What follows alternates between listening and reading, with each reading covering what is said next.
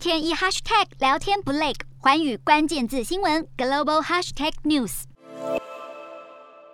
美国财政部的最新数据显示，中国在三月时减持了一百五十二亿美元的美国公债，这是中国连续第四个月减码美国公债，持有规模已经降到二零一零年六月以来最低。不止中国，第一大美债持有国日本也在三月大幅减码美国公债，我国三月也减持了一百零一亿美元的美国公债。多国减持美债在市场预期之中，一来是因为联准会加快升息对抗通膨，导致债券价格下跌；二来，全球通膨高涨，让美债的实际收益率巨减。而联准会讨论缩减资产负债表规模，也让市场日益担心美债市场流动性恶化的风险。专家预测，美国经济正面临很高的衰退风险。分析师认为，虽然美元通常会在经济衰退逼近时走强，但一旦进入衰退，结果就难以预测。投资人今年转向美元避险。彭博资讯的美元指数已经连续六周上扬。然而，在彭博经济学家把今年经济衰退的几率提高到百分之三十之际，美元的强势可能很快就会面临威胁。